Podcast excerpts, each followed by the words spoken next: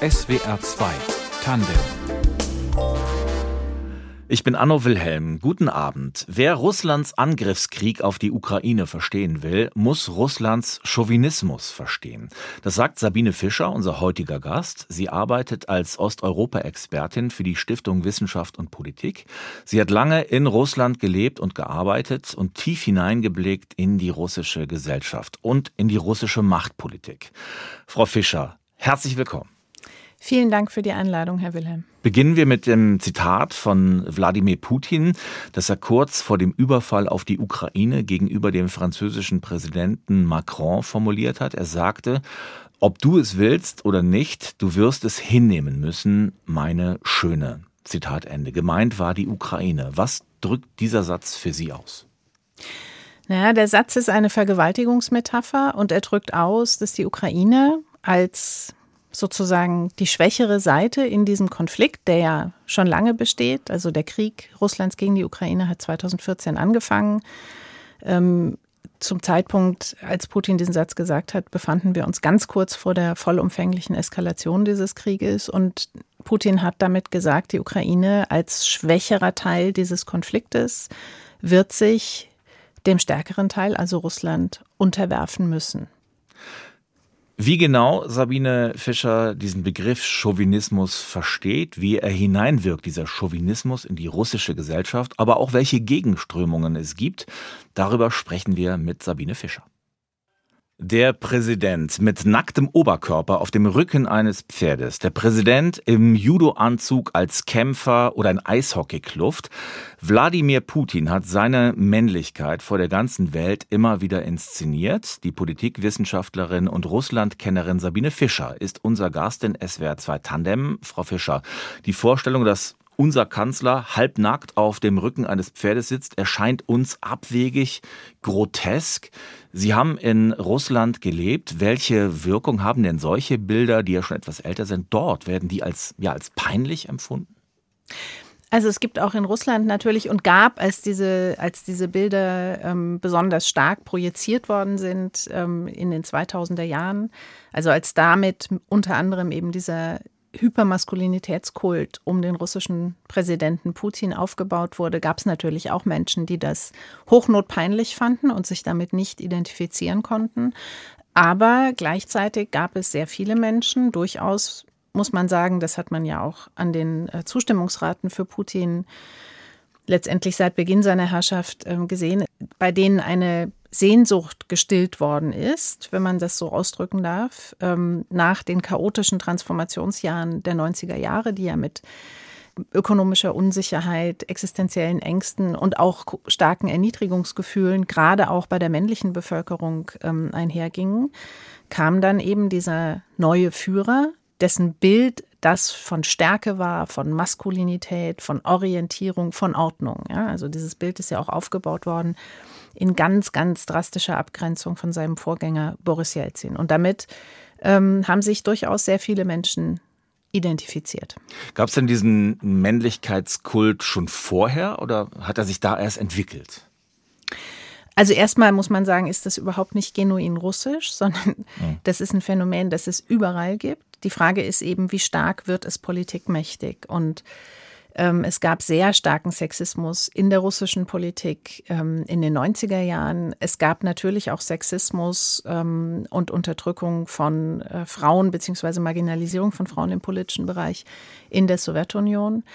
Ähm, was geschehen ist in den 2000er Jahren, ist, dass dieser Sexismus, diese Hypermaskulinität dann eben in der Gestalt Putin und im Aufbau dieses putinschen Regimes auf allerhöchster politischer und staatlicher Ebene wirksam und letztendlich ähm, determinierend geworden ist. Wir müssen diesen Begriff Chauvinismus, wie Sie ihn verwenden, noch mal ein bisschen erklären. Wir benutzen diesen Begriff hier oft umgangssprachlich, so für, für Machos oder für sexistische Männer. Der Typ ist so ein Chauvi, das ist so eine, so eine Wendung. Wie fassen Sie denn den Begriff? Sie fassen ihn weiter. Ähm, ich fasse ihn etwas weiter. Chauvinismus, so wie ich ihn verwende, besteht ähm, aus drei Elementen. Das erste Element ist aggressiver Nationalismus bzw. Imperialismus. Das zweite Element ist eben Sexismus, Hypermaskulinität, extremes ähm, auch gewaltträchtiges Patriarchat. Und das dritte Element ist Autokratie. Autokratie ähm, ist letztendlich als drittes Element eine fast zwangsläufige Folge von Nationalismus und Sexismus. Denn sowohl Nationalismus als auch Sexismus sind eben extrem hierarchisch und autokratisch strukturiert. Also die Autokratie ergibt sich sozusagen organisch, wenn Sie so wollen, aus den ersten beiden Elementen, so wie ich das Konzept eben ähm, entwickle und wie ich den Begriff Chauvinismus begreife. Autokratie, die Hinwendung hin zu einer ja, Führungsfigur inzwischen, die, die, die Konzentration auf eine machtsausübende Figur. Naja, in Russland haben wir es tatsächlich mit einem extrem personalisierten autokratischen System zu tun. Ähm, Autokratien müssen nicht in dieser Form personalisiert sein. Es gibt auch weniger personalisierte Autokratien. Ähm, Autokratien zeichnen sich vor allen Dingen dadurch aus, dass es keine demokratische Legitimation gibt der politischen Führung. Es gibt keine Gewaltenteilung. Es gibt keine Wahlen, die diese Bezeichnung verdienen. Es gibt keine gesellschaftliche Partizipation. Und je nachdem, welche Form von Autokratie Sie haben, es gibt immer Repressionen, aber eben in unterschiedlicher Stärke. Wenn wir uns diesen ja, aggressiven Nationalismus angucken, in den letzten Jahrzehnten haben ganze Generationen von Männern vor allen Dingen in Russland Kriegserfahrungen gemacht. In den 80er Jahren der Krieg in Afghanistan, Tschetschenien, Syrien, Ukraine. Heute, welche Rolle spielen denn diese Kriegs- und natürlich Gewalterfahrungen? Die spielen eine wahnsinnig große Rolle. Ganz grob kann man sagen, Gewalt reproduziert Gewalt. Gewalt ähm, ist natürlich zuallererst mal aus Sicht des Gewaltopfers, der Gewaltopfer, ein großes Trauma. Aber Gewalt, der Akt der Gewalt traumatisiert eben auch die Täter. Russland ist seit Jahrzehnten wenn man den Afghanistan-Krieg noch mitrechnet, seit 40 Jahren, wenn man ähm, in den 90er Jahren beginnt, dann mit dem ersten Tschetschenienkrieg seit 30 Jahren, mehr oder weniger permanent in Kriegshandlungen verwickelt.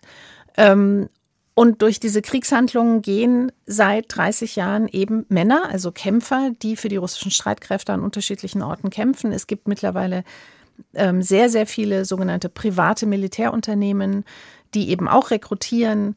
Ähm, und diese Männer kommen alle mit ihren Gewalterfahrungen zurück nach Russland und können dann eben auch für weitere Kriege, für weitere Gewalthandlungen rekrutiert werden. Und das zweite große Reservoir, das ich beschreibe, ist das russische Strafsystem, also bestehend aus Gefängnissen, aber vor allen Dingen eben auch aus, ähm, aus Lagern. Und dieses System ist eine in sich extrem hierarchische Gewaltordnung, wenn Sie so wollen. Also letztendlich ähm, was ich versuche oder was, wo, was mich interessiert und weshalb ich diesen Chauvinismus-Begriff gewählt habe, ist eben tatsächlich die Frage, wo kommt Gewalt her? Also alle drei Elemente dieses Chauvinismus, Nationalismus, Sexismus und Autokratie ähm, sind strukturell gewaltträchtig und produzieren ununterbrochen Gewalt, die sich jetzt in dieser Extremform in der Ukraine entlädt.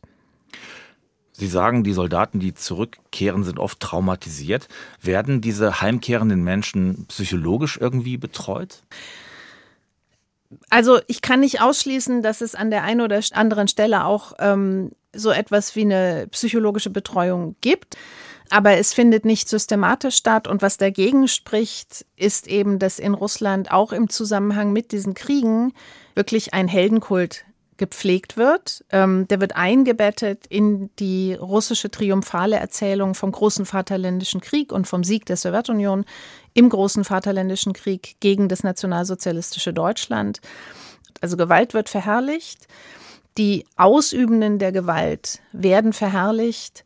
Und das unterläuft im Grunde genommen jede Traumabearbeitung ähm, vollkommen, genauso wie ähm, ja auch sozusagen kollektive Trauer über die, un, die mittlerweile ja Tausenden und Tausenden Gefallenen, die aus der Ukraine zurückgebracht werden nach Russland, vollkommen unterlaufen wird vom Staat, um zu verhindern, dass über diese kollektive Trauer eine kritische Reflexion über diesen Krieg entsteht. Ja? Also es gibt keine öffentliche Trauer.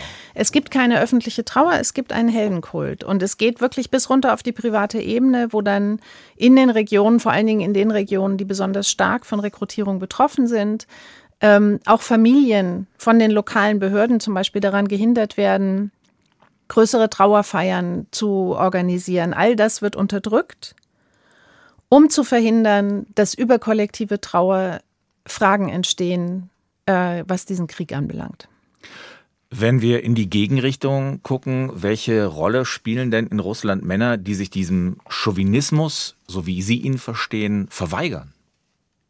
Menschen, die diesem Krieg kritisch gegenüberstehen, die dem Regime kritisch gegenüberstehen, die sich abgrenzen von diesem, dieser Hypermaskulinität, dieser Vorstellung von Männlichkeit, vom Chauvinismus, ähm, sehen sich immer größeren Gefahren ausgesetzt. Ja? Und ganz extrem ist das tatsächlich bei ähm, homosexuellen Menschen insgesamt, also das betrifft nicht nur Männer, das betrifft auch Frauen und bei der LGBTQI-Community, das sind Menschen, die schon seit vielen Jahren sich in Russland extremer Unterdrückung ausgesetzt werden, bis hin zu wirklich ähm, physischer Gewalt, wenn sie in den Nordkaukasus schauen, nach Tschetschenien, aber durchaus auch im Rest Russlands.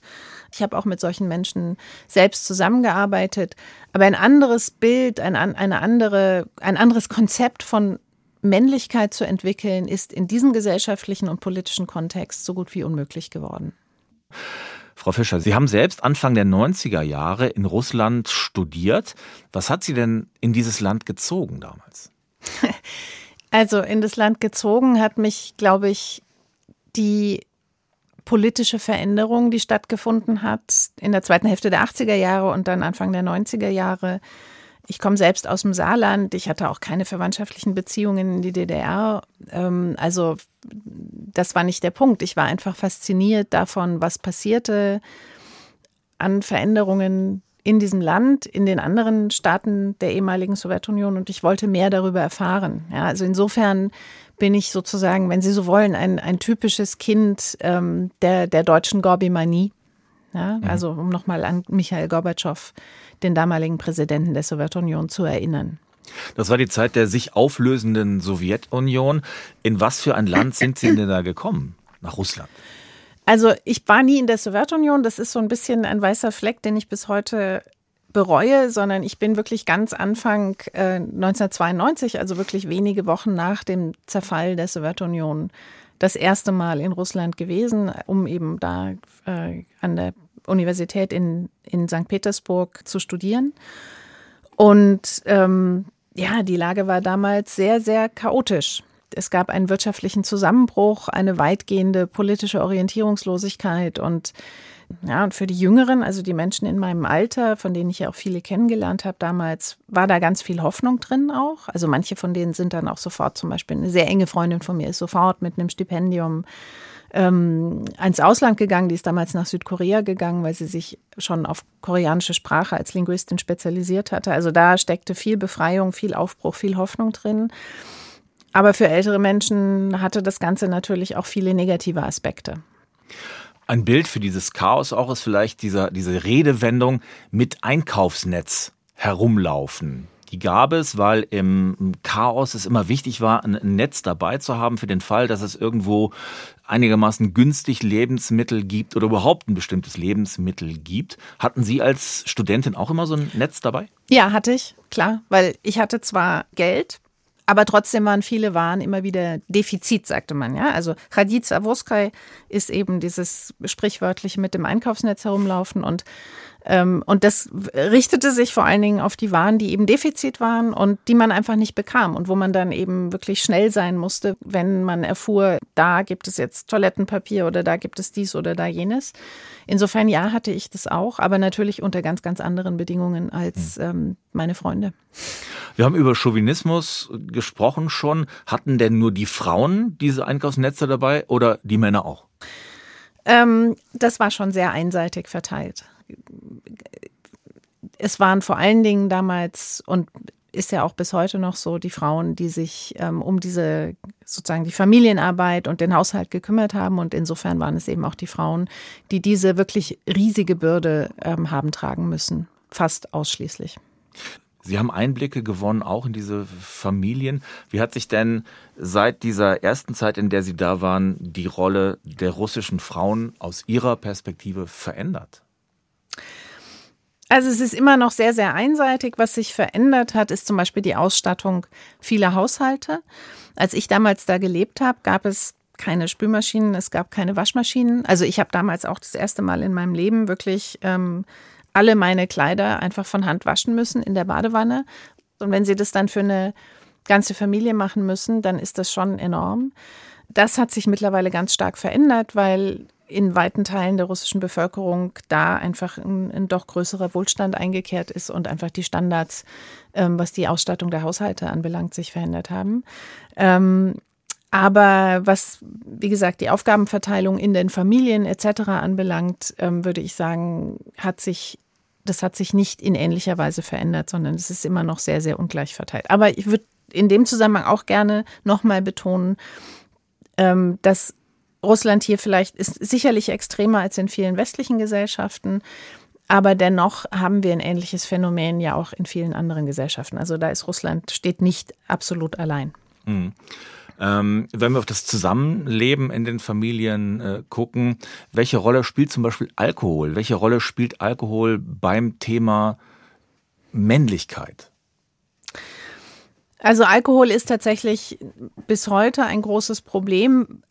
Und in dieser Transformationskrise ist das sozusagen nachgerade explodiert mit sehr, sehr negativen Konsequenzen ähm, für den Zusammenhalt von Familien, also der Anteil der Alleinerziehenden, und das sind natürlich in der absolut überwiegenden Mehrheit Frauen, ähm, ist enorm hoch, war auch in den 90er Jahren enorm hoch, Gewalt in Familien ähm, und so weiter und so fort. Das spielt natürlich eine riesige Rolle in dem Moment, wo Alkohol ins Spiel kommt. Und Sucht, Alkoholsucht ähm, ist ein enormes Problem gewesen, auch in den 90er Jahren in dieser Transformationskrise. Wenn wir aus juristischer Perspektive auf die Gewalt innerhalb der Familien gucken, es gibt in Russland kein Gesetz gegen häusliche Gewalt. Warum nicht?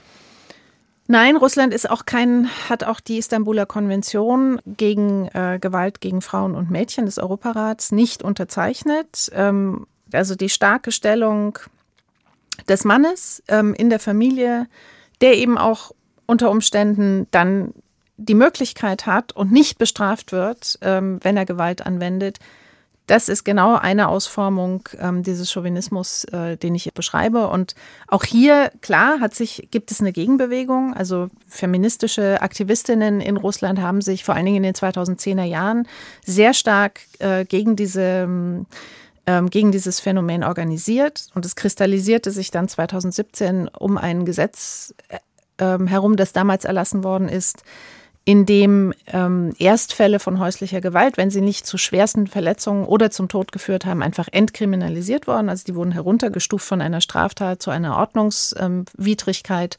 Dagegen gab es Widerstand, aber das Gesetz ist natürlich angenommen worden. Ja, und es gilt bis heute. Und diese Straflosigkeit häuslicher Gewalt ist ein, einer der vielen schrecklichen Ausdru Ausformungen und Ausdrucke dieses äh, Chauvinismus. Sie haben Kontakt zu Familien, Sie haben Kontakt zu Feministinnen, das haben Sie gerade äh, beschrieben. Wenn wir auf heute gucken, auf diesen, äh, diesen Krieg gegen die Ukraine, ähm, wie ist denn der Widerstand gegen diesen Krieg verankert in den Menschen, die Sie schon, die Sie kennen? Also mit den Menschen, die ich kenne und mit denen ich auch befreundet bin, ähm, ist natürlich auch sehr, sehr viel passiert seit Beginn dieser Vollinvasion. Eine ganze Reihe von den Menschen, mit denen ich befreundet bin, schon seit vielen, vielen Jahren, leben überhaupt nicht mehr in Russland. Die sind geflohen. Ähm, entweder weil sie wirklich offen politisch waren und dann wirklich in, in existenzielle Gefahr gerieten oder weil sie ähm, weil es für sie dann so unerträglich wurde, in diesem Staat zu leben, der diesen Krieg führte, dass sie das Land verlassen haben. Andere sind noch in Russland und alle leiden sehr. Ähm, viele versuchen auf ihre Art und Weise zumindest ein bisschen Widerstand zu leisten. Und insgesamt, ja, ist es eine Situation großer Depression. Welche Gruppen gibt es denn da noch? Also sichtbar ist ja eigentlich nichts mehr an, an Widerstand so richtig, oder doch? Naja, also wenn man genau hinschaut, dann ist natürlich schon einiges ähm, sichtbar. Es gab in den ersten Tagen nach Beginn der Vollinvasion, also ab dem 24. Februar, durchaus auch eine entstehende Antikriegsbewegung. Und das wurde dann sehr schnell schlicht und ergreifend durch eine, durch eine wahnsinnige Welle der Repression eben auch plattgewalzt.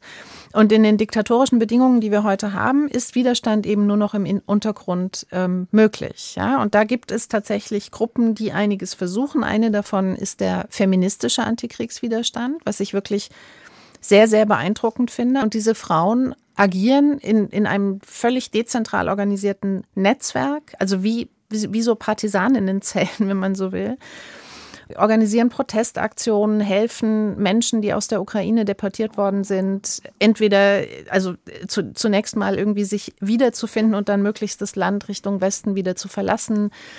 Ähm, die geben eine Zeitung heraus, die ebenfalls dezentral und subversiv ähm, verteilt wird und versucht, der russischen Propaganda so ein bisschen was entgegenzusetzen.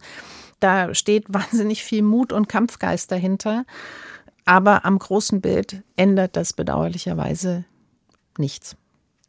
Frau Fischer, dieser Chauvinismus ist für Sie, Sie haben das eben beschrieben, ein ja übersteigertes Überlegenheitsgefühl, gespeist aus Nationalismus, aus Sexismus, aus einem Führungssystem, das auf die Einzelfigur Wladimir Putin ausgerichtet ist. Sie haben das beschrieben in Ihrem aktuellen Buch Die chauvinistische Bedrohung. Sie gehen in diesem Land sehr kritisch um mit einem Russland, das Sie eigentlich sehr, sehr lieben. Dürfen Sie noch einreisen? Ähm, das ist sehr, sehr kompliziert geworden. Also ich war letztes Jahr im Juni, das heißt vier Monate nach Beginn der vollumfänglichen Invasion nochmal dort, aber mittlerweile ist es eigentlich fast nicht mehr möglich, an ein Visum ranzukommen. Das gilt aber nicht nur für Sie. Das gilt nicht nur für mich, nee, nee. Also der Reiseverkehr sozusagen auf dieser Experten, Expertinnen-Ebene, auf der ich mich bewege, ist praktisch zum Erliegen gekommen in beide Richtungen. Insofern hat das Regime eines erreicht, worauf es seit 15 bis 20 Jahren hinarbeitet, nämlich die fast vollständige Isolation eben von Westeuropa, von Europa, vom Westen insgesamt. Was gab es denn hier in Deutschland für Reaktionen auf Ihr Buch? Also auf das Buch gab es sehr gute Reaktionen, worüber ich mich sehr gefreut habe. Und ich meine, wenn Sie anspielen auf sozusagen Reaktionen auf diesen feministischen Ansatz, den ich ja auch im Buch verwende, die sind auf das Buch selbst gar nicht so stark. Ich nehme mal an, das liegt auch daran, ähm, dass so ein Buch eben vor allen Dingen Menschen zur Hand nehmen, die sich einfach offen und ehrlich dafür interessieren. Solche negativen Reaktionen kriege ich natürlich auch, also gerade antifeministische negative Reaktionen, die teilweise auch sehr brutal sind, aber die kommen eher über die sozialen Netzwerke oder sozialen Medien und die kommen vor allen Dingen in Reaktion auf ähm, Medienauftritte. Was sind das denn für Nachrichten? Welche Wortwahl? Um welche Wortwahl geht es da? Naja, also ich möchte jetzt Ihre Hörer und Hörerinnen nicht allzu sehr mit der Wortwahl quälen. Das ist teilweise schon irre brutal. Einen Fall, den ich im Buch auch beschreibe, ähm, da hat mir letztes Jahr während eines Auftritts in einer Talkshow noch, also während ich da saß und irgendwie mitdiskutierte, jemand geschrieben, es war hart, aber fair und die die die die die die E-Mail lautete dann dumme Wessi-Fotze, ähm, totale Fehlbesetzung bei hart, aber fair. Wie haben Sie Zum reagiert? Beispiel. Naja, ich habe das zuerst mal weggeschoben, weil es ist schon jedes Mal wieder ein Schlag in die Magengrube, den man erst oder den, den Frau in dem Fall erst mal verarbeiten muss. Und dann habe ich mir gerade diese E-Mail vorgenommen, ähm, weil die nämlich von einer identifizierbaren Adresse kam und habe mich dann an Hate Aid gewandt. Das ist eine Nichtregierungsorganisation, die sich um ähm, Betroffene von äh, Hate Speech. Hate Speech, genau, vielen ja. Dank, von, von Hate Speech im, im Netz und eben äh, in solchen Fällen äh, kümmert und die auch rechtlich berät etc. Und dann ähm, haben die mich mit einer Anwaltskanzlei in Verbindung gesetzt und dann sind wir gegen den Absender dieser E-Mail vorgegangen und waren auch erfolgreich. Also es kam in dem Fall nicht zu einer Gerichtsverhandlung, sondern zu einer außergerichtlichen Einigung, ähm, die diesen Menschen an die 3000 Euro gekostet hat und eben die Verpflichtung, eine Unterlassungserklärung zu unterzeichnen. Von wem kommen solche Hassnachrichten? Sind das Männer, sind das Frauen? Welche über welche Milieus sprechen wir? Solche Nachrichten bekommt man je, in dem Moment, wo man eben sichtbar wird, ähm, sehr schnell. Ich kann das im Einzelnen nicht überprüfen, ja, was das für Menschen sind, von denen die kommen. Es sind, ich würde sagen, zu 98, 99 Prozent sind es Männer. Also wir reden jetzt hier von persönlichkeitsverletzenden, äh, grenzüberschreitenden äh, Anwürfen und Angriffen. Ganz, ganz selten bekomme ich sowas auch mal ähm, von einer Frau. Für mich ist es immer wieder faszinierend, dass wirklich, wir befinden uns jetzt im ersten Viertel des 21. Jahrhunderts, dass ähm, diese feministische Perspektive, die ich da einnehme, dass die immer noch eine solche Emotion hervorruft, ja, und auch eine solche Gewalttätigkeit, denn das ist ja verbale Gewalt letztendlich, das finde ich immer wieder erstaunlich. Das wird ja auch durchaus stärker. Mhm. Und diese Nachrichten kommen aus Deutschland. Das heißt, wir reden über Chauvinismus und den gibt es nicht nur in Russland. Genau, das habe ich ja eingangs schon gesagt. Das ist kein genuin Russ äh, russisches Phänomen, sondern das Phänomen gibt es überall. Die Frage ist, sind politische Systeme und Gesellschaften darauf ausgerichtet, das einzugrenzen? Durch zivilisierende Regeln, durch Demokratie, durch Liberalismus, durch Pluralismus etc. Oder eben nicht. Oder nutzen politische Systeme diesen Chauvinismus sogar, um ihn einzubauen als Legitimationssäule in ihr Herrschaftssystem. Und das ist eben das, was in Russland passiert ist. Wie geht es Ihnen damit, wenn Sie solche Nachrichten bekommen? Also ich versuche das nicht an mich ranzulassen. Ähm, ich bin da auch ziemlich resilient. Bei dieser spezifischen Nachricht musste ich auch ehrlich gesagt erstmal wirklich lachen, weil ähm, ich muss jetzt wieder lachen, tut mir leid, weil der, der Absender äh, das Wort Frotze einfach völlig falsch geschrieben hat. Er hat es nämlich mit Frau geschrieben und das hatte schon eine wirklich ähm, ziemlich überwältigende Situationskomik.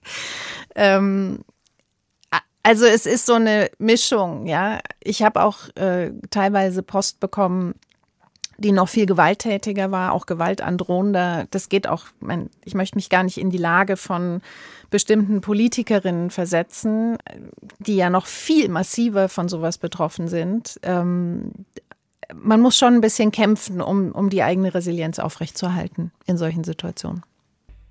Der russische Angriffskrieg gegen die Ukraine wird immer mit einem Mann verknüpft bleiben, mit dem Aggressor, mit Wladimir Putin, ein Mann, der zu Beginn seiner langen Zeit an der Macht für viele erst ja Hoffnungen brachte, ein neues Selbstbewusstsein, die Rückkehr zu einer gewissen Ordnung, auch Wohlstand der aber dann immer autokratischer wurde. Sabine Fischer ist unser Gast in SWR 2 Tandem. Frau Fischer, wenn Wladimir Putin weg ist, welche Perspektiven sehen Sie für das Land Russland? Wird dann alles besser? Wird es besser werden können? Naja, also erstmal zeichnet sich überhaupt nicht ab, dass er verschwindet, ehrlich mhm. gesagt. Mhm. die sogenannte Präsidentschaftswahl, das Wort Wahl trifft eigentlich nicht mehr zu auf das, was da gerade in Russland vorbereitet wird, ist in Vorbereitung. Die wird nächsten März stattfinden. Es ist klar, dass Putin wieder antritt. Und momentan hat die russische Seite auch im Krieg einen relativ guten Lauf, auch auf der internationalen Ebene. Also das sieht momentan für die Ukraine und auch für uns nicht besonders gut aus.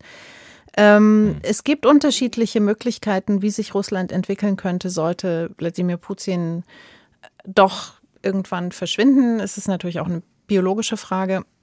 Also sollte er plötzlich verschwinden durch den eigenen Tod zum Beispiel ähm, oder durch einen plötzlichen Sturz des Regimes, äh, dann halte ich es für sehr wahrscheinlich, dass in Russland eine Zeit der extremen Verunsicherung und auch Instabilität anbrechen wird. Ähm, eine demokratische Transition, so sehr ich mir das wünschen würde, halte ich für sehr unwahrscheinlich. In jedem Fall gehe ich aber davon aus, dass das, was ich eben mit dem Begriff Chauvinismus ähm, beschreibe und bezeichne, dass das auch über Wladimir Putin hinaus in der russischen, vor allen Dingen in der politischen Elite, aber auch in der Gesellschaft weiter wirken wird. Und letztendlich ist das eben auch die Geschichte, die wir gesehen haben in den 90er Jahren, ja, wo es einen demokratischen Aufbruch gab aber dann eben auch sehr viele Gegenspieler und Gegenspielerinnen, ähm, die diesen Aufbruch, die diese Entwicklung letztendlich vom Gleis gehoben haben am Ende. Jetzt ist das nicht nur ein russisches Phänomen. Wenn wir uns auf der Welt umgucken, dann scheint sich das, was Sie als Chauvinismus bezeichnen, ja auszubreiten. Es gibt eine Tendenz, Männer, die offenbar als stark wahrgenommen werden. Gerade hat in den Niederlanden Gerd Wilders bei der Wahl die meisten Stimmen geholt. In Argentinien der künftige Präsident Javier Milei. Donald Trump ist in den USA immer noch populär. Orban, Viktor Orban in Ungarn, Erdogan in der Türkei. Welche Muster sehen Sie da? Also es ist richtig, dass das, was ich mit Chauvinismus beschreibe, sich ausbreitet und in vielen Ländern, einschließlich unserer liberalen Demokratien in der EU und auch in den USA, immer stärker politikmächtig ähm, wird. Ich würde gerne noch was zur Rolle von Frauen und Männern sagen. Also natürlich ist, sind diese Bewegungen, also diese rechtspopulistischen, auch rechtsextremen Bewegungen in der überwiegenden Mehrheit männlich dominiert. Das mhm. ist richtig und werden auch von Männern geführt. Aber es gibt natürlich auch zum Beispiel Marine Le Pen in äh, Frankreich. Es gibt in Deutschland, in, in der AfD, ähm, äh, Frauen, die eine starke Position haben.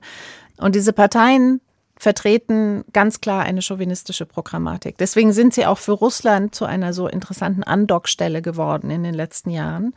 Denn die russische Politik ist ja auch sehr stark darauf ausgerichtet, liberale Demokratien zu unterminieren. Und da hat Russland, hat Moskau sich zunehmend in den letzten Jahren ähm, eben genau an diese rechtsgerichteten, populistischen Bewegungen und Parteien gerichtet, um im Kontakt mit ihnen das Fundament der liberalen Demokratien poröser zu machen. Wenn Sie Ihr persönliches Russland angucken, die Entwicklungen in den letzten Jahrzehnten, in den drei Jahrzehnten, in denen Sie dort gewesen sind, Menschen kennengelernt haben, schätzen gelernt haben, was vermissen Sie am meisten an Ihrem Russland? Naja, für mich persönlich ist diese ganze Entwicklung natürlich auch ja, das ist eine ganz persönliche Katastrophe. Ja, ich meine, ich, ich, ich war ja nicht nur in Russland unterwegs, ich war auch viel in der Ukraine unterwegs. Ich habe sehr viel zum Südkaukasus gearbeitet. Ähm, und das ist, wenn man als Sozialwissenschaftlerin arbeitet, Forschung macht, dann eben auch viel in den Ländern reist, Menschen kennenlernt, die mir Vertrauen geschenkt haben, die sich mir geöffnet haben, die mir geholfen haben, ihre Gesellschaften zu verstehen. Und dann sieht man, wie die Situation immer weiter degeneriert und immer stärker auf diese Eskalation zuläuft und dann passiert es und, und zerstört eben das Leben dieser Menschen. Ähm, ja, was soll ich sagen? Das ist furchtbar. Also es ist auf einer ganz persönlichen Ebene furchtbar, weil ich ja auch eben den, den Kontakt nicht mehr so halten kann, auch zu den Menschen, die noch in Russland sind zum Beispiel die gegen den Krieg sind, die dort in ihrer Depression versinken. Ähm, aber es ist für mich als Wissenschaftlerin natürlich auch ein Problem, weil ich einfach äh, keine freie Forschung mehr machen kann. Ich kann keine Feldforschung mehr machen. Ich kann, die Datenerhebung ist einfach viel, viel schwieriger geworden. Ja, das, ähm, das sind schon große Fragen, mit denen ich mich da herumschlagen muss auf einer persönlichen und auf einer beruflichen Ebene. Gibt es denn irgendetwas, das Ihnen Hoffnung macht, dass es Ihnen eine Perspektive gibt? Naja, also pff, es ist irgendwie schwer im Angesicht zweier wirklich großer Kriege jetzt in, in der Ukraine und das, was jetzt im Nahen Osten passiert und so weiter und so fort, sehr viel Hoffnung zu formulieren.